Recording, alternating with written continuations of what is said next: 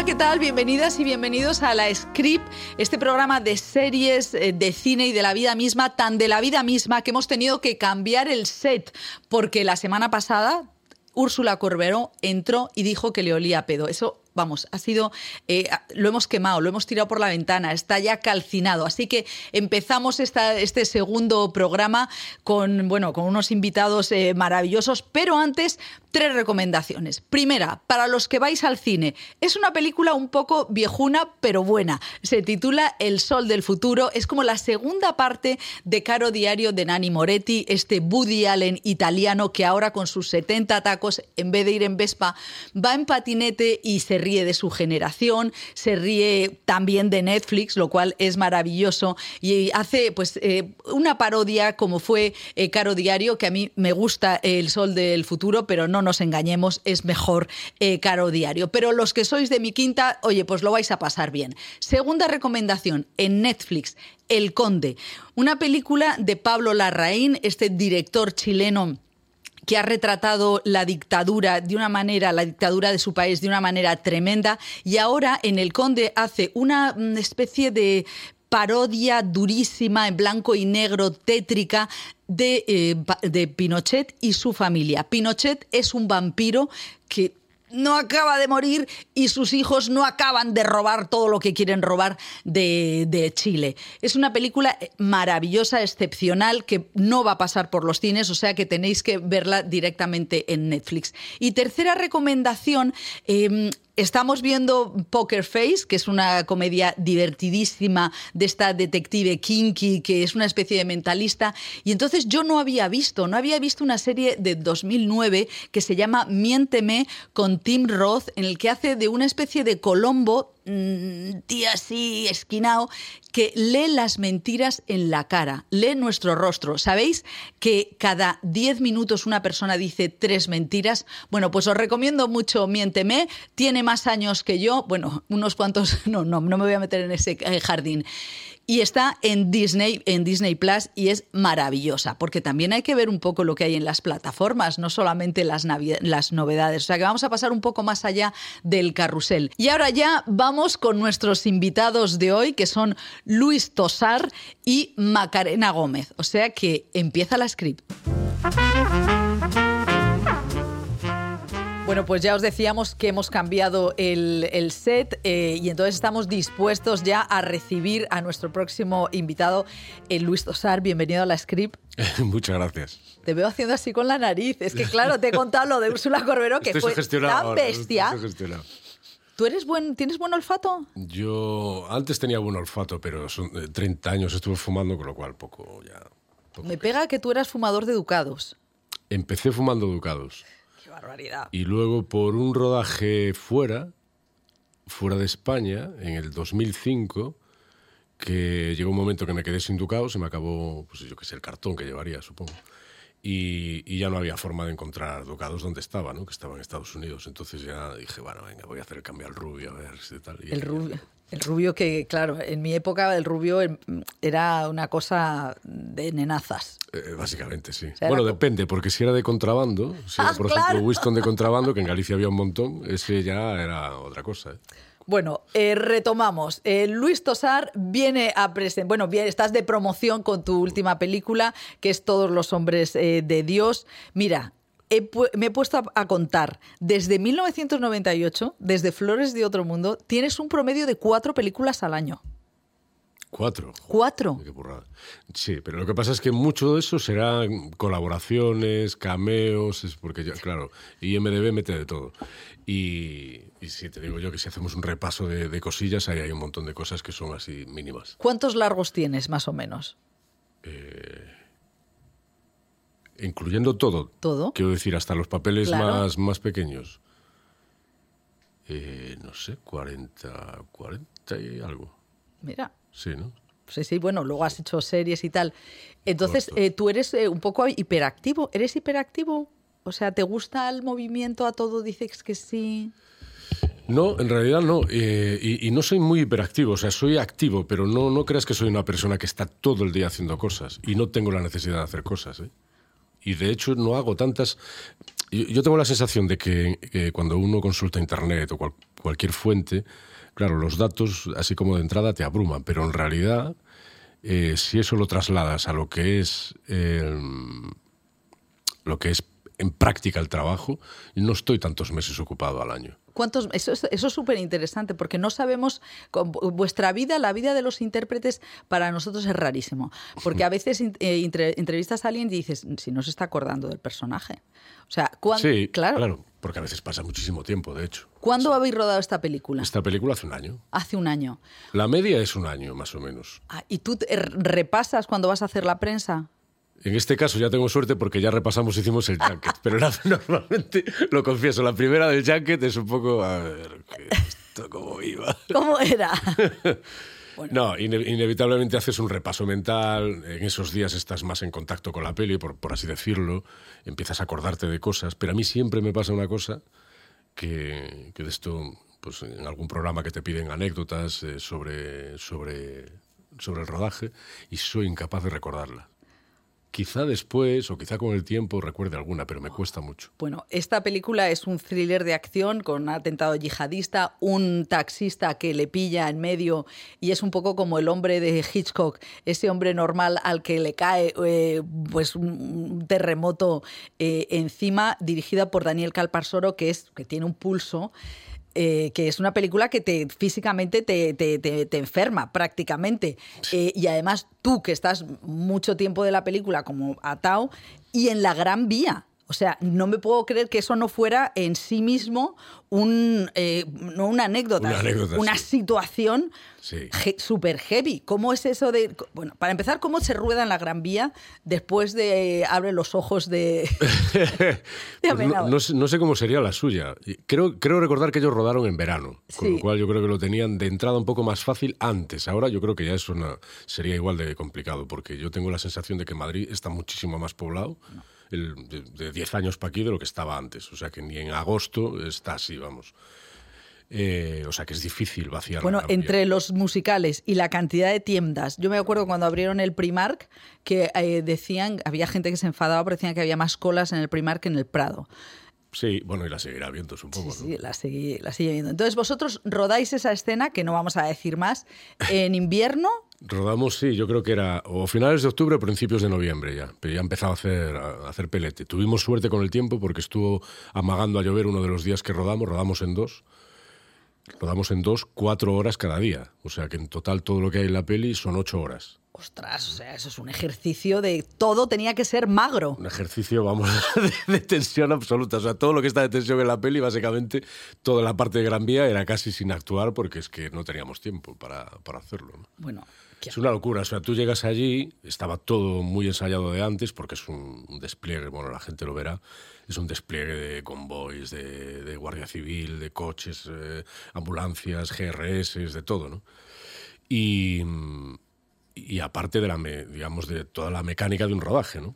Todo esto sumado, que teníamos que ensayar previamente en otro lugar, en unos exteriores, para tenerlo más o menos controlado, porque el día que llegábamos allí era todo... o sea, habíais hecho la, la práctica de transitarla Sí, en, sí, en un otro descampado, eh, calculando, calculando los metros, eh, acotando los metros, calculando lo que teníamos en Gran Vía útil, porque sabíamos que además lo teníamos que hacer en dos tramos. Un tramo lo íbamos a hacer en ese primer día de cuatro horas y el siguiente en la, En- cuando gira. cuando gira. ¿no? Eh, y entonces nada, iba todo súper medido en realidad. Todos los diálogos, todo, todo estaba súper ensayado. Me, eh, me- me resulta como de una- un estrés. ¿Cómo tiene que ser eh, un, un director? O sea, a ti te. Es que Javier Bardem decía: No quiero dirigir jamás, porque me parece que es un sufrimiento atroz. O sea, Sí. ¿Cómo estaba Calparsoro que parece un vasco eh, templado? No, claro, es, el- es verdad, es el. Que parece No, un vasco seguro porque lo es. Tiene cara pero, de tem- vasco total. pero templado. No es templado. No, es, a ver, sí, es más templado de lo que aparenta, porque esa pinta de oso gigantesco que tiene, que impone, pero luego es una, es una de las personas más cariñosas que yo conozco y además sabe hacerlo, quiero decir que sabe dar cariño cuando tiene que hacerlo.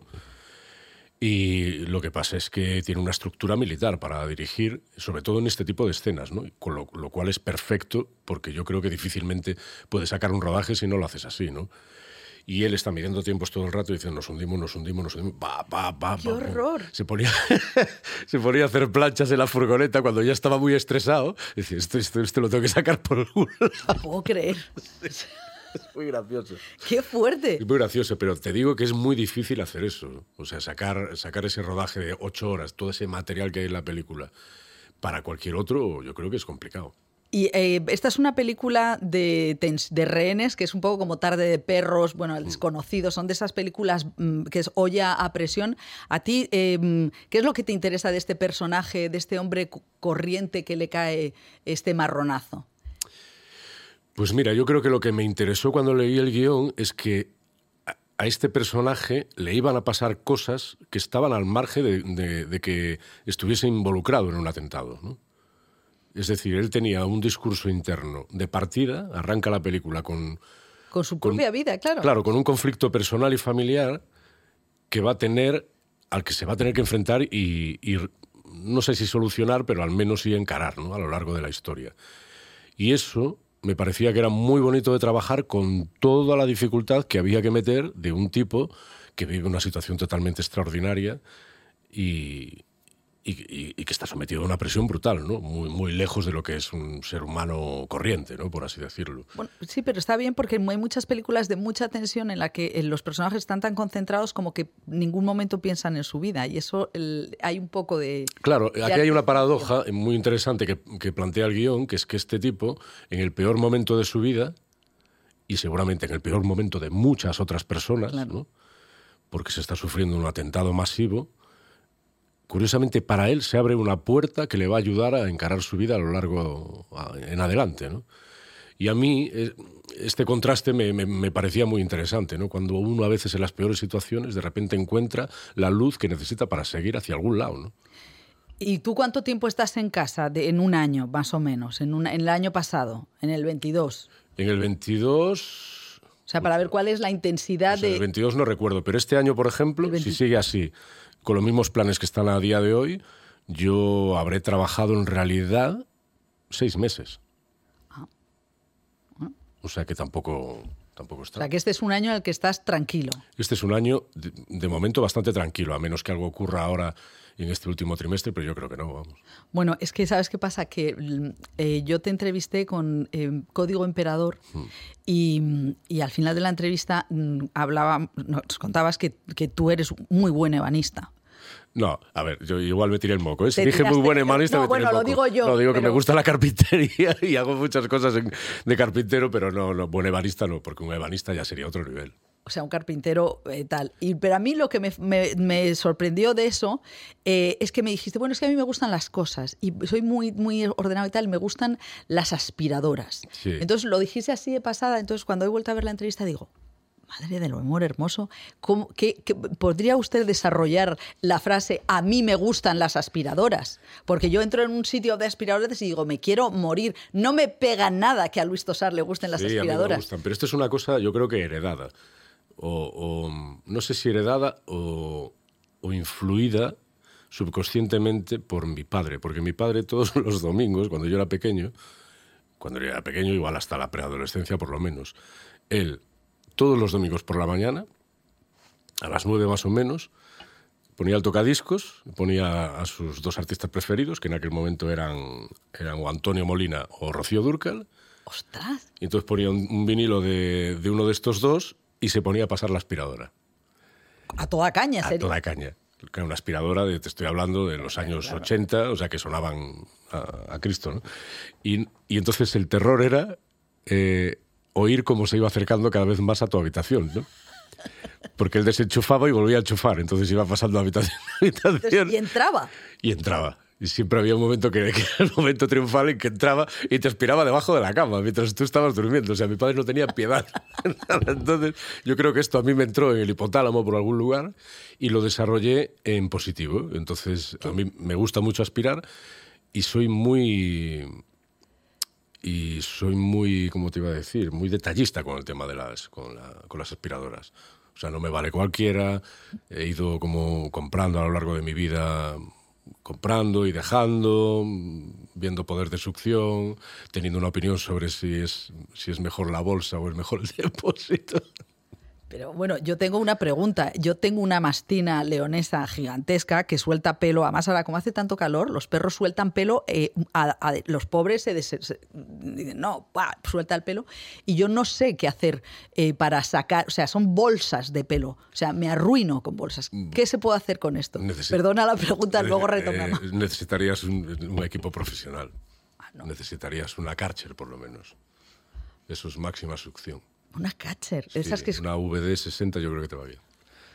Bueno, vamos a dejarlo aquí porque si no eh, va a parecer que soy imbécil, ¿no? Va a decir, esta señora viene Luis Tosar y le pregunta esto, que es interesantísimo. No, no, no, no, tú necesitas la opinión de un experto y yo te la estoy dando como tal. Y hay que no tiene bolsa. Esa, esa tiene bolsa, pero es una bolsa gigantesca. Es una, es una aspiradora profesional. Hace mucho ruido, es lo único. Bueno. Mucho ruido. O sea, esto ya es... Oye, ¿y en tu casa tu madre qué, qué- qué opinaba de todo ese follón domin- dominical? Pues a mi madre yo creo que le daba un poco igual, porque ella estaba en cama mientras mi padre pasaba la aspiradora y era un día así como de, digamos, de cierta tranquilidad, por así decirlo. También es, de- es, es verdad que su habitación estaba después de la mía, o sea, era la más alejada del salón que era donde empezaba mi padre. Era como me pido ulti, Claro. me pido ulti, me doy marrón. Y, y tú, en esa casa de los Tosar, ¿tú tienes hermanos? Una hermana mayor. Y en esa casa de los Tosar, que yo creo que tú- son un poco, yo soy de la generación que, que- de, las, de la España de que si los hijos van a la universidad, eh, vamos bien, les hemos puesto bien en el camino. Eh, ¿En tu Sí. casa pasaba eso?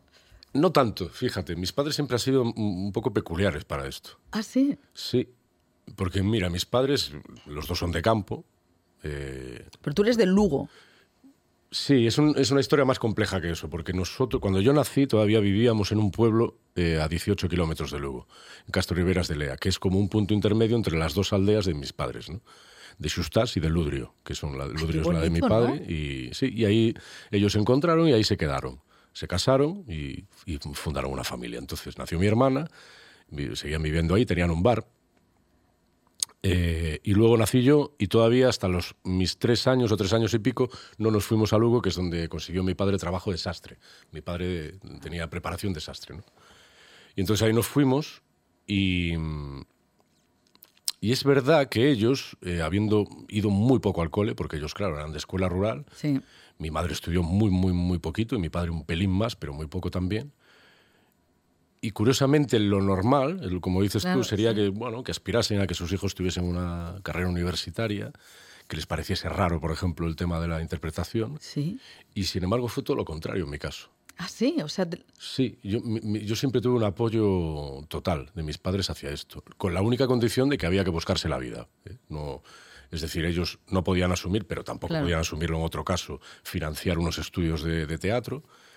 Entonces yo lo que hice fue que como tenía, yo era muy buen estudiante, entonces tenía buena, buena media en general, ¿no? siempre tuve, tuve buenas notas. Entonces para la universidad yo tenía el primer año gratis, porque tenía... ah, o sea la- que habías hecho, habías hecho la selectividad y bien. Sí, sí. Entonces, mi plan era irme de Lugo para ir, pues eso, a Santiago o algún otro lugar a ver qué había por ahí del mundo del teatro y la tele y todo esto. Y eso es lo que hice. Entonces, como ese primer año me salió gratis, aproveché y me fui a Santiago. Tenía beca y tenía residencia gratis de estudiante. Ah, oye, pero mira, o sea que tú también has- tienes un, un lego mental, eres un hombre muy organizado, casi militar con tu carrera. Eh, Sí, un poco sí. Sí. O sea, eso. eh, ¿Y a qué edad despunta ese deseo? Pues mira, el otro día me encontré con una, con una chica que hacía años con la que no, que no estaba. De hecho, yo la recordaba de otra etapa de mi vida, un poco posterior, y resulta que nos conocimos con 12 años. Eh, metidos en una cosa muy graciosa que eran las juventudes marianas vicencianas.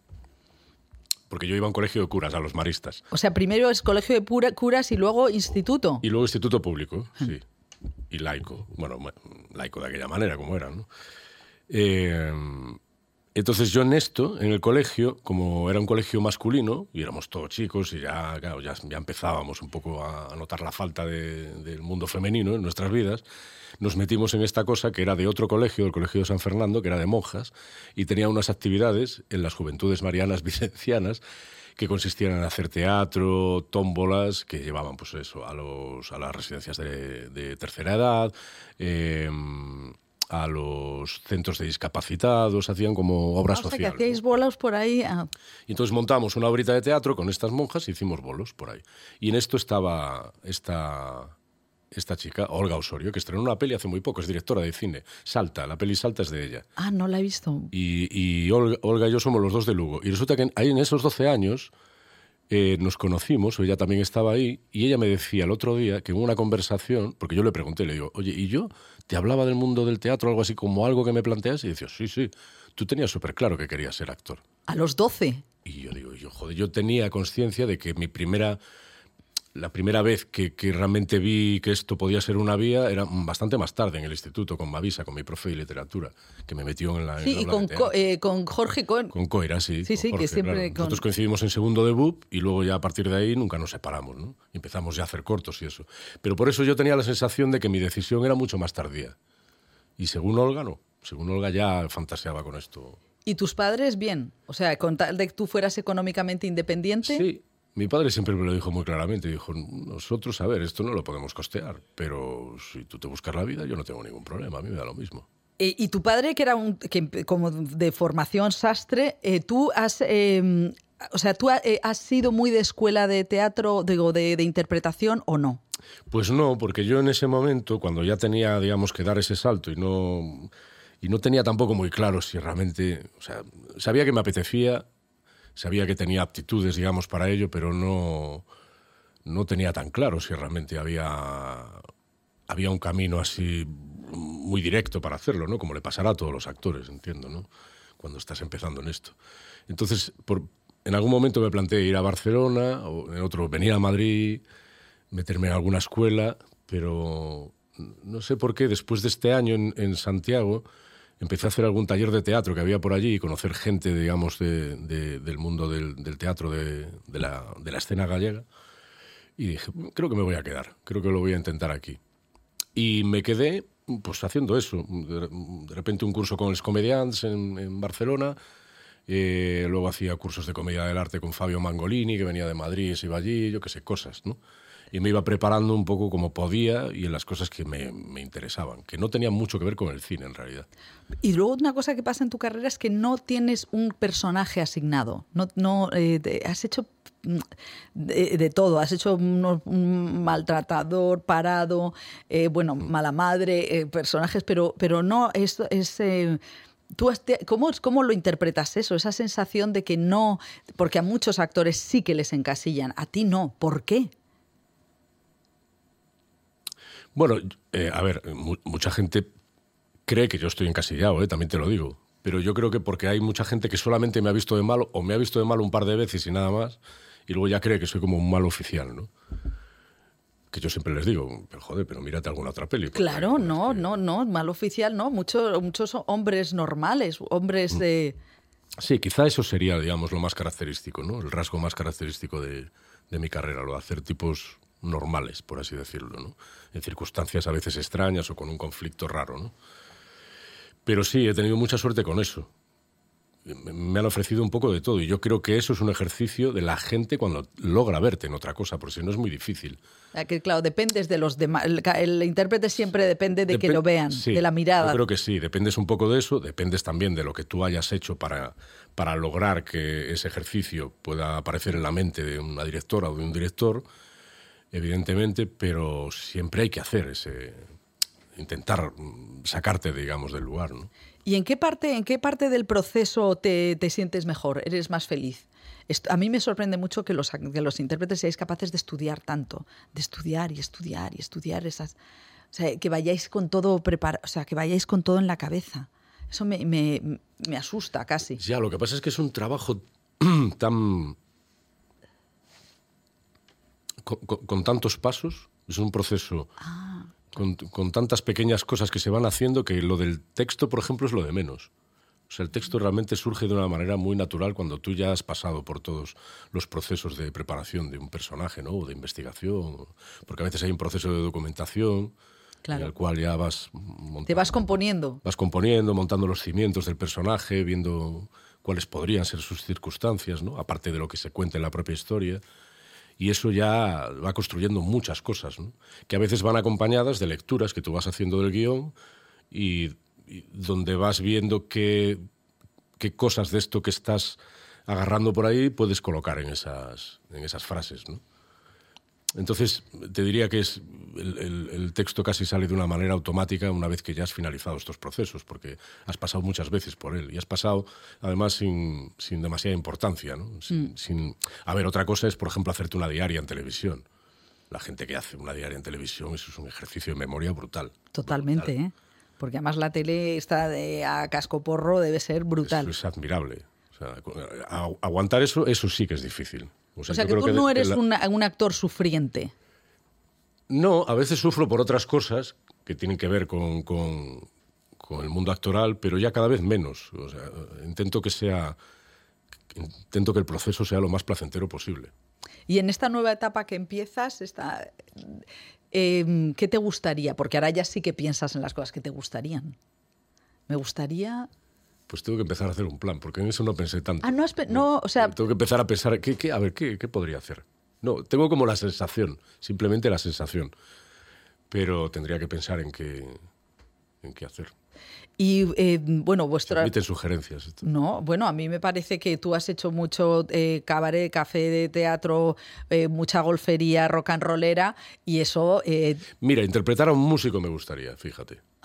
¿Y cuál es tu instrumento? Yo toco la guitarra. La guitarra y la armónica un poco. Bueno, Pero sí, me gustaría interpretar a, a un músico. Sí, y, y, mm, por ejemplo, bueno, siempre pensamos en la gente de tu generación, que yo no sé, cuando yo era mm, periodista joven, eh, siempre quería que los mayores desaparecieran, o sea, se esfumaran, por no decirlo, había, no sé, decían unas barbaridades en los 90 tremendas, ¿no?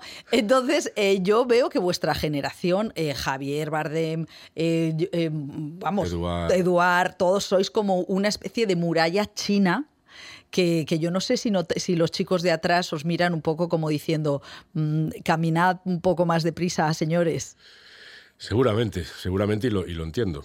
Pero, no sé, es que yo estoy encantado de seguir aquí, de seguir trabajando, lo siento mucho. Espero que haya cosas para todos. Hombre, a ver, nosotros, yo lo, lo que sí intento es no, eh, no hacer tonterías, es decir, no intento no, no acceder a personajes que ya claramente no son, no son Para de- para mí de mi edad. ¿no?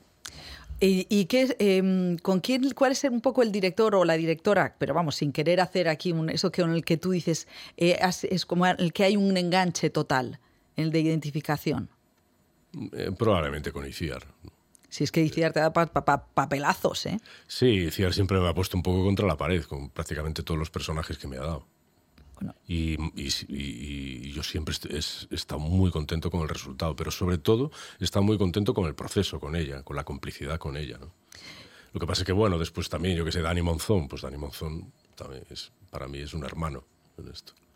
Y eh, Javier Bardem, que sois, que habéis hecho así películas muy importantes juntas, ¿a ti qué te parece? Que, ¿Cómo definirías cuál es el talento de Javier Bardem? Porque muchas veces los- lo- no sabemos definir el talento de, de los actores, no sabemos. El talento, joder, es que claro, no sé si es una mezcla o son muchos, no sé. El talento de Javier. Javier. Es que Javier es capaz de traspasar algo que la gran mayoría de los actores no hacemos, ¿no? Que, es, que es dejar absolutamente de lado todo lo que tenga que ver, con él. Y logra diluirse y ponerse en pie en otro sitio que es un personaje, que es otra cosa. ¿no? Eh, suena a, a, mm, parapsicología. Bueno, es, es un poco así. Yo, yo entiendo que es un poco así. Es, es invocar a un, por así decirlo, a un espíritu que anda por ahí danzando y, y traerlo a tierra. Bueno, pues me parece una definición perfecta. Os recomiendo que veáis todos los hombres de Dios, que tú te metes en el, en el alma del tal Santiago. Y, y bueno, muchísimas gracias por haber venido. Siempre eh, me has dado muchísimas informaciones. O sea, me, me queda eh, lo de la catcher. No sé si puedo, eh, si es un poco lío y, y cara, pero bueno, a ver si con eso consigo quitar los pelos de la Ramona. Pero si no, hay, hay algunas más pequeñas que ahora, ahora te digo yo. Ahora me dices porque no nos patrocina Catcher, o sea que eh, para otro. Bueno, eh, Luis, muchísimas gracias. Espero volver a verte en la siguiente película. ¿Cuándo es la siguiente? La siguiente, eh, pues yo creo que aún va a tardar. Porque de hecho no tiene el, el título definido ni siquiera. O sea que, Bueno, bueno, pues aquí lo dejamos. sí. Muchísimas gracias. A ti. Y seguimos en la script. Bueno, pues se ha ido Luis Tosar y aparece en nuestro plató Macarena Gómez. Hola Macarena. Hola, ¿qué tal? Bueno, Macarena que dice que se pone nerviosa en las entrevistas. No. Sí me pongo y además justamente ser entrevistada detrás de Luis Tosar. ¿Sabes que es de los pocos actores que me, cuando yo trabajé con él me impuso muchísimo? ¿Ah, sí? Muchísimo. Luis Tosar y la primera vez que trabajé con Juan Diego. Pero ¿En- realmente en- muy ¿En qué película has trabajado con Luis Tosar que no Musarañas, él hacía de mi padre. es verdad. Él hacía de mi padre y yo me, me vino muy bien que él me impusiera tanto porque favorecía la relación. Era como que yo tenía miedo a mi padre. Y aproveché ese miedo que le tenía a Luis Tosar para crear mi personaje, pero realmente me, me pone muy nerviosa. él. Y, y- pero bueno, pero él, ya ves, eh, es peliculón Mus- Musarañas, Sí, ¿eh? sí. Es, eh, es maravilloso. Bueno, pues Luis Tosar nos ha dicho que está en un momento de su vida que tiene la sensación de que va a empezar otra carrera. ¿Sabes? Como que... Aparte de la carrera una- de No, no, que empieza una nueva carrera. Bueno, ¿y por qué te ha dicho eso? ¿no? Porque yo le decía, bueno, es que, que ha- desde el- es que he estado viendo su filmografía y desde el año 98 eh, tenía un promedio de cuatro películas por año. Es mucho, ¿no? Mucho. Bueno, tú también. Yo también he ¡Eh! hecho. Pero Luis Tosar ha trabajado con todos los grandes directores de este país. ¿Luis Tosar ha trabajado con Almodóvar? Yo creo que no. ¿sí? Yo tampoco. Yo creo que no. Pero. eh, pero bueno, que lo que a mí lo que me parece Luis Tosar es que es un grandísimo cómico. Ah, fíjate. Sí. O sea, Luis Tosar ha hecho una. Bueno, la verdad es que esta entrevista estamos un poco de. Hablando de Luis Tosar. Pero no, eh, nos contaba que él ha hecho mucho teatro, ha hecho eh, cabaret, ha hecho ese rock and rollero, toca la guitarra y la, y la armónica, nos ha dicho. Yo no tengo esa capacidad. ¿Tú no tienes esa capacidad? No, yo, la música y yo somos incompatibles. No, hiciste el calentito. Claro, pero en el calentito me cogieron, María, esta- esto es maravilloso. Yo me presenté... Chus Gutiérrez, de las Chus Chus. Gutiérrez, yo hacía de, de- de la punquita. Me cogieron, fui al casting y me dijo, Chus, ¿tú sabes cantar? Y yo le respondí, como un perro apaleado. Y le gustó tanto la respuesta que dijo, te cojo, es que fue tal cual, le Eh, Que encantó. kinky. Sí, sí, sí, claro. Bueno. Y, y- y me cogió Chus para cantar por, por lo mal que cantaba. Pero sí es que esa película estaba guay, porque también, fíjate que de, de- de mujeres en la, en la movida no se sabe nada. Ya, ya. Bueno, sí, está Alaska, y, pero tampoco, pero ya. ¿Sabes? Como que Alaska lo, lo cubrió todo. Una gran película, El Calentito, ¿eh? Sí, pero sí. Sí. es de esas que quedó ahí. Y luego yo creo que es un poquito película de culto. Vamos, bueno, sí, es yo, un- sí, sí. yo también creo que es una peli de culto. Sí, Y otra- aparte que refleja una época de la historia que, como tú bien has dicho, poca gente, o sea, no ha sido, nos han hecho películas sobre esa época. Sí, o sea, películas desde abajo, o sea, como así eh, underground como esta. Eh, bueno, es que yo te veo y siempre que, es que siempre me acuerdo de Sexy Killer, Sí. que es otra película de, es otra película de culto que tenéis que ver. eh, porque además está, es con el mismo director de la película que estás presentando ahora, que es Desmadre incluido, Miguel Martí. Miguel Martín. Vamos a ver, vamos a un poco a- a- a contar todo. Vale. Porque lo de eh, Sexy Killer, de verdad, tenéis que verla. No sé en qué plataforma estará. Eh, pues ahora no está en ninguna, lo hablaba con Miguel ayer. Ahora no está en ninguna, pero Sexy Killer también pasará como una película de culto. O sea, es el típico eh, comedia de terror que en Estados Unidos sí hubo una época que se hacían muchas pelis como. Ahora no recuerdo nombres de películas, pero chicas malas. Sí, sí, bueno, claro. y Sí, sí, porque y- es como una, una Barbie eh, asesina en serie. Sí. O sea, es un slasher eh, de una, de un, de una, una tía buena, vamos. Sí, O sea- me lo pasé también haciéndolo. Mira, te voy a contar la anécdota también. Yo me presenté al casting. Miguel buscaba a chicas modelos. ¿Ah, sí? Yo no era modelo, evidentemente. Y me envió mi repre al casting. Y llegué. La película en un primer momento se iba a llamar Barbie Killer, no Sexy Killer. Y yo soy coleccionista de Barbies. O sea, tengo una colección de Barbies ¿De espectacular, sí, sí, me encantan. Que me- bueno, me flipan. Y me presenté al casting con todas mis Barbies. O sea, te llevaste el maletón. Sí, las desplegué, me creé un set y entonces ya Miguel dijo, perdona. Igual esta chica la quiero, mi O sea, peli. desde el perro apaleado, o sea, tú Sí. vas a los castings con todo el poderío. Sí, sí, sí. Oye, vamos a ver, tema Barbie. ¿Y tú has visto la peli? Y me ha encantado. Pero vamos, Claro, esto se puede debatir. Tú eres una autoridad. En el mundo Barbie. Claro. Sí, pero o sea, hay convenciones. En noviembre se, se- se hace una convención en Madrid de Barbie. Yo siempre voy. No me Soy una friki, de verdad. Oye, ¿y la película eh, de Greta Gerwig, eh, en qué cambia la concepción de Barbie? Bueno, vamos a ver. Eh, a mí me gustó porque me entretuvo, porque me eh, eh, la actriz Mar- Margot Robbie me parece que está formidable. Y porque, claro, a mí es que el concepto Barbie me gusta. Esto es algo a debatir. Es decir, hay mucha gente que me dice, ¿cómo te puede gustar Barbie si es una película, esto me lo dicen los hombres, es una película súper ultra feminista y dejan mal a los hombres? Pero es que Barbie, eh, ya la muñeca Barbie cuando se creó y se le hizo al lado a Ken, Ken era un adorno. Solo Ken. Solo Ken. Era una Just adornito de Ken. Just Ken. ¿Sabes lo que te digo? Just Ken, sí. Eh, a mí me parece que Barbie se, o sea, es- hace una crítica a Mattel, una crítica al machismo, una crítica al feminismo, hace una crítica a todo. Y entonces tú mm, mm, puedes eh, sentirte herido por esa crítica o tomarlo como algo mm, O sea, ¿tú crees que a los tíos les ha sentado Sí. mal que Ken esté representado como un gilipollas? Sí, muchos muchos hombres me ¿De lo han verdad? dicho, sí, me lo han dicho. Pero si es maravilloso lo de el patriarcado. ¿Cómo te enseña el patriarcado en esta película? Ya. Eh, mira, yo después salgo de ver eh, Barbie, salgo de un, veo un gimnasio a los tíos que salen y me tengo que tengo que irme a otro lado para no morirme de risa. Ya. Claro, entiendo, entiendo. Eh, y pero es que claro, Barbie es verdad que tiene la cosa siniestra de que tiene eh, tiene los pies deformados de fábrica. Claro. Y no tiene, es- no es- tiene vagina, no tiene vulva. ¿Y a ti eh, por qué te gustaba Barbie de pequeña? Eh, pero me gustaba porque le podía cambiar los vestiditos, ¿sabes? No por otra cosa. O sea, yo me hacía películas con la muñeca Barbie. ¿De qué tipo? ¿Qué género? La mataba. Ah, la claro, o sea, Barbie rara. O sea, tú eres Barbie rara. Sí. En tu cabeza. O sea, no, era, no, no coleccionaba Barbie y era como. mm, No jugaba con ellas de manera cursi. O sea, yo te lo puedes imaginar: cortes de pelo, pintado, lo pintaba, la rajaba, les hacía de todo. Por eso luego a mí me gusta mucho el cine de terror también. Ostras, bueno, me encanta. O sea, eres la Barbie rara desde pequeñita. Sí, sí, sí. Bueno, eh, es, es tremendo. Y luego me siguieron gustando las Barbies porque empezaron a salir Barbies de eh, personajes de películas. Entonces todas esas me las he comprado, ¿no?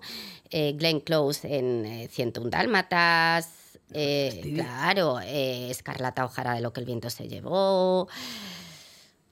No sé, sigue ¿Y, diciendo. y te sigues comprando o te Sí, siguen sí, regalando sí, Barbies? sí. O sea, eh, Mattel es un, es un chorreo de pasta que, y además meterse en esto de la película hay que ser listo, el capitalismo, ¿eh? Eh, lo de Mattel han sido muy listos. Muy listos. Totalmente. Y además yo creo que, o sea, que ha sido la película más vista. La, no, la más taquillera del, del 2023, por encima de Super Mario Bros., que iba a ser como la, la pasada, le ha sacado muchas cabezas a Oppenheimer de Nolan y la verdad es que yo creo que es una revolcada que posiblemente, o sea, yo cuando la vi dije, bueno, llegará al Oscar a Mejor Guión. Yo creo que va a llegar a mucho.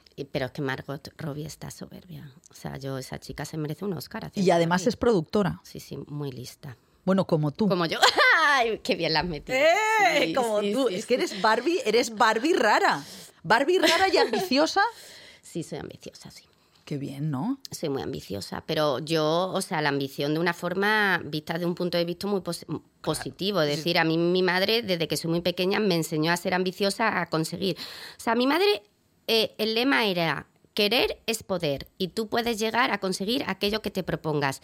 Evidentemente, nunca sin pisar a nadie por el camino. Y yo creo que soy una persona ambiciosa, pero eh, soy buena y además soy muy generosa. Pero bueno, es que a mí me, me cabrea muchísimo esa cosa de que la, la idea de la ambición a las mujeres igual a bruja. O sea, ser ambiciosa profesionalmente me parece que es una cosa como que hay que enseñar a las niñas, ¿no? Así fue educada. Ahí fui educada yo, ¿eh? Y, y tú, eh, que yo siempre pregunto por lo de cómo te dio el chispazo, y he estado en Chiclana la semana pasada en un festival de, de mujer, cine realizado por mujeres y he conocido a una bailadora que se llama eh, Rosario Toledo, que es maravillosa. Y le dije, ¿y tú cuándo te dio por ser bailadora? Porque era de una familia. Y me dijo, no, no, no es que me diera, es que lo tenía yo en la cabeza de toda la vida. O sea, que nació siendo bailadora. Claro. ¿Y tú? Yo creo que nací siendo actriz, fíjate lo que te digo. Yo, yo, recuerdo que ya de pequeñita, eh, yo soy muy dramática y me gusta mucho llorar y esas cosas. Imagínate que me enfadaba con mi hermano porque me había cogido la Barbie y me la había roto la cabeza, ¿no? Pues entonces yo me ponía a llorar muchísimo. Y mientras lloraba, llorando, tal, giraba la cabeza y le decía a mi padre, papá, coge la cámara de fotos y hazme fotos. ¿No? Y, volví, y seguía llorando otra vez. y, Eso es muy, muy, muy Sí, loco. sí, sí, sí, sí. Eh, yo desde muy chiquitita, aparte que mis padres me apuntaron a clase de ballet con los cuatro años. Yo he sido bailarina de los cuatro a los 18 y, y ya estar me No, estás acostumbrado al escenario. Claro, y además que yo, mm, yo interpretaba la música, me producía una serie de emociones y yo cuando bailaba siempre me daban los solos, no porque fuera la mejor bailarina, sino porque me expresaba muy bien y emocionalmente, o sea, vivía, vivía, vivía lo que la música, vivía el, todos los movimientos. eh, a través del baile expresaba mis sentimientos, ¿no? Y a ellos ya dije, bueno, ahí yo creo que ya mi familia vio que tenía dotes, ¿no? Para ser actriz. Y yo organizaba funciones, eh, cogía a todos los vecinos del barrio y le decía, pues ahora vamos a hacer una película de, de terror. Y, mm, y le hacía recitar poemas y de todo, todo. Yo era muy, muy teatrera. Bueno, es que me resulta eh, como Spielberg en Los Fableman, que... no la he visto. Pues eso es un poco ese temperamento de alguien que dice, eh, voy a montar, la- os utilizo a todos como mis figurantes y mi, y mi, y mi, no sé, el reparto. Y no sé dónde están esos vídeos, los tengo No que me lo puedo recuperar. creer. No, los tengo que recuperar. Y yo me acuerdo que también cogía y me, y me mm, ¿cómo se dice? Cuando te rompes la pierna me escayolaba con... ¿Tú? Sí. ¿Con papel Sí, higiénico? con papel higiénico y hacía que, que me había caído y andaba coja por el barrio. Era, era, era muy teatral. Oye, pero dar ese paso, de ese paso a lo profesional, porque tú a los 18 te vas a, a Londres, Sí. eh, que, tam- que mira, lo estaba comentando y me decían, o sea que es de buena familia. Fíjate tú. Bueno, mis padres, yo he tenido la suerte, María, que mis padres son médicos. Tú puedes pensar que a lo mejor de unos padres médicos te van a obligar, eh, ellos quieren que tú también seas médico, estudies una carrera convencional, derecho, Claro. arquitectura. No, no, no, no. Mis padres sabían que yo amaba el ballet, que me gustaba el teatro, que me gustaba el cine, que me gustaba el espectáculo. Y yo a los 14 años, yo era muy buena estudiante. Eso hay que tenerlo en Oye, cuenta. igual que Luis Tosar, que también dice que era muy Era, buen pero- estudiante. pero- Chavales, ser buen estudiantes. Pero era- Chavalería. No era, no era estudiante repipi. Además, yo siempre lo cuento, me encantaba pasarle como el... O sea, yo estaba haciendo un examen y sabía que detrás había un mal estudiante, entonces yo se lo ponía así para que me copiara. De verdad. Buena gente, ¿eh? Sí, sí. Eso no me pasó a mí en la vida. ¿No? ¿Tú eras buena No, estudiante? yo mediocre.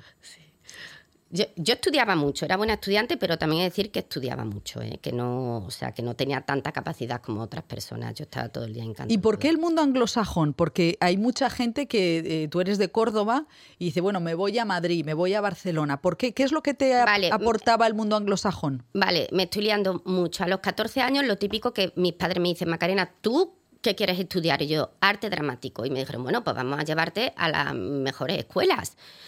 Casualmente había conocido a un chico que había estudiado en Inglaterra, que era inglés, y él me habló muy bien de las escuelas de Inglaterra. Me podía haber ido a Estados Unidos, pero están muy lejos de papá y mamá. Yo quería estar en Londres. Y le dije, bueno, para entrar en una escuela de arte dramático en Londres tengo que eh, saber hablar muy bien inglés. Con lo cual eh, dije, mandarme un año a Estados Unidos. Y me mandaron a Denver, Colorado, con 16 años. O sea que tú eres, eh, Que lo eres tenía muy claro. artífice de, Sí. de- o sea, pero lo tenías clarísimo. ¿Y la interpretación en, en Londres, eh, qué aprendiste? O sea, te No sé. Ah, no. Ah, en Londres. Creía que me estaba diciendo en Estados Unidos. No, hombre, en Estados Unidos hacía teatro. Ahí me apuntaba a clases de teatro. En Londres, el otro día me lo preguntaron dos chicas, además muy mm, que, que tienen este, este mm, Instagram eh, que se llama Actuality. No, que, ¿no? Es es muy interesante. Cuentan noticias Pues de la actualidad, pero de forma como muy light para que lo entienda la gente joven. Y me preguntaba la chica, ¿tú qué estudiaste en Londres? Y de repente me quedé como diciendo, ay, pues ahora no, no. no sé bien qué estudié, si te digo la verdad. Eh, ¿Por qué digo esto? Eh, yo cuando fui a, cuando llegué allí estaba evidentemente nerviosa, era un- una cultura nueva, un idioma distinto. son un poco de saboríos, ¿no? Eh, sí, un poquito. O sea, decir, yo viniendo de Córdoba, que hace tanto sol, tanta luz, que, que va a la cafetería de abajo, Macarena, guapa, tal, y llegas allí, entras todos los días a la misma cafetería y no te dan los buenos días, a mí eso mm, me Mal. lo llevaba muy mal yo. Em, me estoy perdiendo. Bueno, pues en Londres ¿Por sí que aprendí, aprendí, bueno, a mí me enseñaron... Estas chicas que le dijiste a estas Digo, pues no sé qué técnica aprendí. La- y una de ellas estaba flipando y diciendo, ¿estás en serio? Pero luego, cuando me fui a la habitación del hotel, me puse a recapacitar y dije, em, hay que estudiar, me queda en blanco, María. ¿Cuáles ¿Pero son? qué aprendiste? ¿Qué, qué aprendiste? ¿Qué técnicas te dan? Eh, por favor, que me queda en blanco. Pues no pasa nada. el- el- la técnica, ¿cuál es? Por favor, ayudarme, María. ¿Cuál Pero es? yo, pues, mira, Chekhov, no, el... Lo del técnico, lo de los el, el método de estudio. esta- eh, Stanislavski. Claro, que eso Claro, que te me metes así, blanco, que me dice que, tienes que llorar como lloraste en el entierro de tu, de tu abuela. Pero yo y en tal. ese momento creo que no entendía nada de lo que me estaban diciendo. ¿sabes? Era un mundo tan, tan, tan, tan raro para mí que me decían, haz esto. Y yo, pues lo hacía. Yo creo que luego, al, al crecer y al aplicar la técnica que me enseñaron, fue cuando fui consciente de lo que había aprendido. ¿Me entiendes? Bueno, pero eso yo es creo que quizá en ese momento no estaba siendo tan consciente. También hay que tener en cuenta que yo hablaba en otro idioma. mm, es muy complicado actuar en otro idioma. Hombre, yo creo que, que te pegaste un viaje que, que quizá te puso las cosas tan difíciles que luego volver a tu idioma y a tu entorno te resultó más fácil, ¿no? Sí, ¿sabes por qué es complicado actuar en otro idioma? Porque nosotros eh, tenemos una conexión emocional con las palabras. Entonces, no es lo mismo decir te quiero, porque eh, yo llevo 45 años diciendo te quiero y sé Claro. eh, la sonoridad de te quiero, cuando lo dices, te evoca una serie de emociones. Cuando lo dices en inglés, que no estás acostumbrada a decir I love you, Sí. no te, no te. Mira, ahora sí que me ha producido un poquito de Ah, te, emoción. ha, te ha dado. pero eh, pero eh, los actores conectan con las palabras. Yo soy una actriz que conecto mucho con las palabras. Bueno, es que te explicas muy bien, eres capaz de verbalizar muy bien eh, lo que es la interpretación y todo el viaje que conlleva.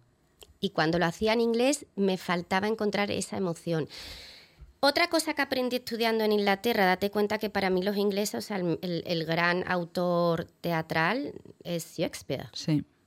Y los ingleses, date y Shakespeare, eh, a la hora de decir los versos, se genera una musicalidad. Los ingleses, los actores ingleses trabajan mucho con esa musa- musicalidad y con la entonación de las palabras. Y además saben darle el énfasis a la palabra adecuada. Eso, eso para mí fue muy importante, quizás lo que más aprendí trabajando en Londres. ¿Y eso lo has convertido a- al, al español? Totalmente. Y mm, casi nadie trabaja de la manera que yo trabajo. Yo siempre cuando veo una frase digo, ¿cuál es la frase importante? ¿Cuál es la palabra clave en esta frase? Le doy mucho peso a esa palabra. O sea, intento conectarme emocionalmente con esa palabra. Y le doy mucha musicalidad también a las frases. Lo hago yo desde que empecé, como yo soy andaluza, yo llegué aquí y digo, me va a quitar el andaluz, no porque me obligaran a quitarme el acento andaluz. Sí, es que porque si a veces hago- lo haces neutro, a veces. y sí. si hago de hija de Verónica Forqué, que en paz descanse, pues tenía que hablar castellano. Entonces yo, desde que llegué a Madrid, eh, tengo una foniatra.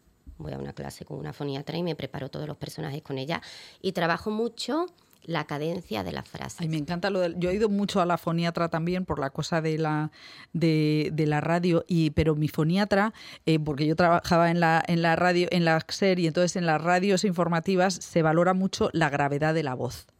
Eh, y a mí me, me sorprende mucho que tú no has, eh, no has eh, variado, o sea, tengo la sensación de que tú no has, no has variado el tono, de- no, no has bajado notas en tu voz. Bueno, cuando hago, quizás cuando hago comedia, lo subo. En la comedia siempre el, tono de voz está como, es más agudo, está en la cabeza, y entonces cuando haces drama lo tienes que bajar más al pecho.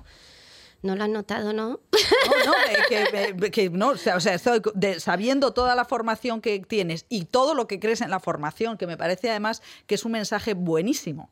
Porque todo eso que está ahí detrás, como tú dices, luego se te ha ido ordenando, ¿no? Entonces siempre quería, bueno, ¿cómo has trabajado la voz? Que yo creo que tienes una voz súper personal y eso es muy importante. O sea, mantener lo que son tus, eh, como, decía Frank Sinatra, mm, es- ese estilo, no es la voz, es el estilo. O sea, tú, Macarena Gómez, tiene un Sí estilo. es curioso que tengo un estilo a la hora de, de hablar, cuando interpreto, que hay, creo, hay gente que le gusta y gente a la que no. Es decir, mm, a mí, por ejemplo, los actores que tiran las frases, ¿no? Que ahora está como de moda, de- tirar las frases, es que no sabría cómo explicarte. me ¿Cómo es tirar la frase?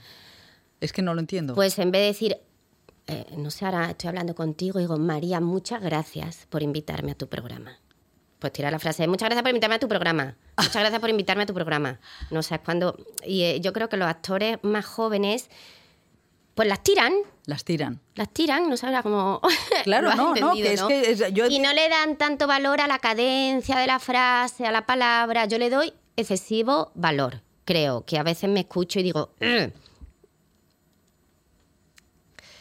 Podías haberlo quizá mm, tirado un poco más, ¿no? Pero es la forma que yo tengo de trabajar y la forma de conectar con...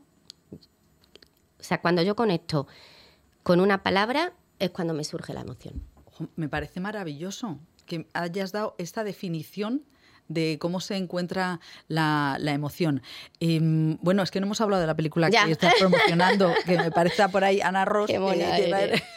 Anita. Bueno, no, porque es de Miguel Martí, que era el director de Sexy Killer, eh, y es eh, Desmadre incluido, que es una película que tiene, que es un hotel loquísimo en la pandemia. Y yo decía, madre mía, en la pandemia, el- eh, ¿cómo, cómo, cómo nos ha cambiado? Esta película, menuda marcianada, ¿cuándo la hicisteis? Eh, pues eh, recién acabado el confinamiento. O sea, estabais a, a- a tope de hacer una locura, un locurón. Claro, imagínate todo el mundo encerrado en sus casas, aburridísimos, y de repente se, bueno, se, bueno, acaba el confinamiento, ¿no? Es que ya, fíjate, lo, lo Fíjate, vemos tan no- lejano que yo ni recuerdo cuándo fue. O sea, fue como algo progresivo, ¿no? ¿Cómo fue lo del confinamiento? Estoy fatal. No, no, el eh, fue en marzo del, del Sí, 2020. pero estuvimos como el estado de alerta. No, yo creo que fue eh, hasta verano del 2020 y luego ya empezaron a rebajar. Claro, en verano ya como cuando Sí. se empezó, se abrieron las puertas, podemos decir de repente Miguel, que es íntimo, íntimo amigo mío. Miguel y yo nos conocimos en Sexy Killer y durante 18 años hemos mantenido una preciosa amistad. Somos muy, muy buenos amigos. Me dice Macarena, yo tengo muchas ganas de rodar, muchas ganas de rodar. Me ha surgido la oportunidad de rodar en Béjar, porque el ayuntamiento de Béjar me ofrece rodar en un hotel y me pone muchos medios. Eh, mm, eh, un colega de Me estás repente... poniendo nerviosa de la emoción que No, traía. es que fue así y, y de repente, eh, venga, vamos a rodar en Béjar. Eh, ¿Qué hacemos en Béjar? Tenemos un hotel. ¿Qué personaje hay conocido en Béjar? El duque de Béjar, eh, sobre el cual, al cual Cervantes le dedicó el Quijote. Creamos un guion. Yo creo que el guion se escribió en dos semanas. Digo, "M- Miguel, claro que voy allí, yo hago el papel que haga falta. Entre Miguel y yo y los otros productores hicimos el casting y allí que nos presentamos dos semanas, no sé si fueron dos o tres semanas en un hotel en Béjar. Hay que decir que rodábamos en un hotel y luego el equipo artístico dormía en otro hotel. Pero yo, como era producción y, y del equipo artístico, dormía en el mismo hotel donde rodábamos. Que recuerdo que no había, que no había agua caliente. ¿No había- ¿Te pasaste los 14 días? Sí. a- bueno, Pero era verano, no pasa nada. era verano. eh, no, bueno, eso me parece. eh, es que, te- claro, estábamos hablando de, tu, de, de que trabajas mucho. Decía Tosar que él no es hiperactivo. Yo no sé si tú. te- Yo sí soy, soy, soy hiperactiva. Es sí. que está, es que bueno, es que yo también lo soy, entonces no me parece, me parece una forma legítima. Que tiene mala fama los de- hiperactivos. Sí, Yo digo, yo es que yo soy muy feliz trabajando y si no me invento el trabajo. Ah, te lo inventas. Sí, o sea, inventar el trabajo de O decir, sea, pues sí, porque ahora- has, has hecho muchos cortos, has producido mucho. Y así, ¿tienes ganas de o hacer de algo, de una producción grande? Eh, claro, pero es muy difícil sacar adelante una producción grande. O sea, desmadre incluido, de repente yo veo que Miguel necesita al director mi ayuda. Y, y- y- me metí en las labores de producción y también me he metido luego con todo lo que es la postproducción. Eh, eh, he participado, pero no es un proyecto que yo creé desde cero. Levantar un proyecto desde cero es complicadísimo porque tienes que buscar financiación, tienes que buscar el guion adecuado, el director adecuado y encontrar la financiación si eres una productora pequeñita como soy yo, cuesta mucho trabajo. Pero tú eres una buena mujer de negocios. O sea, Mm, eh, yo o sea ¿cuál es ese pon- que te has metido en ese berenjenal? Eh, a mí mi abogado me dice que soy muy buena productora ejecutiva porque todo lo que quiero lo consigo. También porque conozco a mucha gente de la profesión y, y a mí no me da miedo pedir ayuda, María. O sea, yo no me corto un pelo. Es decir, si yo no sé cómo se hace algo, yo llamo a mis amigos productores y le digo, tengo una duda, ¿me puedes decir cómo resolverla? Eso es o sea, no, no, no me importa que la gente conozca mis inseguridades o mis... eh, Bueno, es que eso es un consejo ma- magnífico porque es verdad que somos un país con mucho sentido del ridículo, ¿no? Yo cero sentido del ridículo. A mí me ha ayudado muchísima gente desde que me, me he metido en, en temas de producción. También he sufrido mucho, pero mm, mm, tengo mucho más que agradecer que, que otra cosa. De- De verdad, y, y yo ahora estoy intentando, el año pasado conseguí financiación para rodar una película en República Dominicana, de una idea mía, busco guionistas, busco directores, busco actores y rodé una película en, en Dominicana, que ahora estoy con todo el proceso de postproducción. Mira, hoy por la tarde voy a hacer los ADRs de mi propia película. ¿Qué son los ADRs? Eh, no sé por qué stands ADR, ADR, no sé, es... ah, bueno, cuando tienes que doblar tu voz... de- Y, lo, y mm, claro, ¿tú, tú actúas. Yo era eh, productora ejecutiva y, y, y- y prota. O sea que estabas en el rodaje diciendo, chavales, daos prisa que... Mira, en Desmadre incluido sí me pasó que mm, no fui capaz de separar actriz de productora. Ah, sí. No, no, entonces yo sabía que estaba rodando y al mismo tiempo estaba preocupada porque si se habían hecho los tests bien o si tal actor no llegaba a tiempo, no, no me lo, no, no pude separar ambos, ambos trabajos. Pero la película que he rodado en Dominicana, que se llama Tabula Rasa, dije en el momento que llego al set de rodaje, yo ya no soy productora. Y lo cumplí. Qué bien. Si es que si no, cansa mucho emocional y físicamente. Y, y este año, además de Desmadre incluido, que se estrena esta semana, eh, está, es que estamos al borde de, mm, de la, segunda temporada de 30 monedas, que es ese locurón de Alex de la Iglesia, que yo me acuerdo que lo presentasteis en Cannes y dijo Alex de la Iglesia que habían perdido dos tanques. En el Es- rodaje. yo no, no O sea, viví, no lo sabía, no viví esa. Bueno, es que me acuerdo que, ¿A se, que sí? que se rodó en Fuerteventura. Fuerteventura. Y había el- o sea, un vendaval. un- o sea, es que no se veían entre. No, no, no nos veíamos. No, no, no nos veíamos las caras, claro. No me extraña que se pierdan dos tanques porque sería imposible ver nada. Bueno, es que yo me acuerdo la última temporada que eh, tu personaje, Merche, ¿no? Se va, o sea, sale eh, rumbo a no se sabe dónde, que con esa mirada felina que tú tienes. No te voy a desvelar nada. No me puedes pero- desvelar nada, pero a mí me encanta, me parece que es una, eh, una burrada más de, de Alex de la Iglesia. ¿Cómo, cómo dirías, cuál te, te parece a ti que es la gran cualidad de Alex de la Iglesia? Que yo siempre pregunto esto de, de alguien que, con el que has trabajado mucho. Eh, bueno, a mí Alex me parece un genio, aparte que es una persona eh, muy, muy inteligente, muy culta, tiene muchísimos, eh, o sea, es una persona muy bien documentada. Eh, es que, claro, la gran cualidad de Alex de la Iglesia es que me parece un genio en todos los sentidos. Es un grandísimo realizador, o sea, sabe dónde colocar la cámara y tiene esa capacidad de... de tiene un grandísimo sentido del humor. Y aparte un gran conocimiento sobre el cine de terror y tiene esa capacidad de, de, mm, Sí, de- engranar, ¿no? El, el humor con el terror y nunca perdiendo sus raíces, que es muy importante. Para él siempre lo que es la cultura vasca o la cultura mm, sí, o la filosofía. Porque ibérica, siempre- da claro, igual, sí. está siempre presente en todos sus trabajos. Siempre. Date cuenta, porque 30 Monedas es una serie de terror eh, de terror castellano. Siempre lo decimos, serie de terror a la castellana. Me encanta, es verdad, además es que es muy Sí. castellano. Mm. Bueno, eh, me han dicho que ya tenemos, hemos cumplido el tiempo de la entrevista porque es que esto es, es así, pero me ha encantado hablar contigo. Tengo- es que, claro, tenemos que hablar todavía de las reinas de los gritos. O sea, porque ese es un temazo que... eh, Me tienes que sí. invitar otro día. Bueno, eh, no, a- con tabula rasa. que además vivo a la vuelta de la esquina. ¿Ah, vives a la vuelta de la Sí, esquina? yo hago así, sí, sí. Yo pensaba que tú no vivías en Madrid. No, porque yo, vamos a ver, yo vivo de lunes a viernes en Madrid, trabajando. Y los fines de semana en, en, en Por ahí. Girona. Girona. Sí, muy raro lo mío. Lo bueno es que el, el AVE a Córdoba está cerquita. Sí. Bueno, pues eh, viva la madre que te parió. Eh, muy bien, eh, muy bien. mm, Esta niña con todo este, este engranaje, esta ambición bien colocada y esa formación maravillosa. Macarena, No, María, un placer hablar ir a ver eh, Desmadre incluido. Muchísimas gracias. Gracias a ti. Y nosotros volvemos la semana que viene, que ya es Festival de San Sebastián y, y de todo. Hasta luego. Adiós.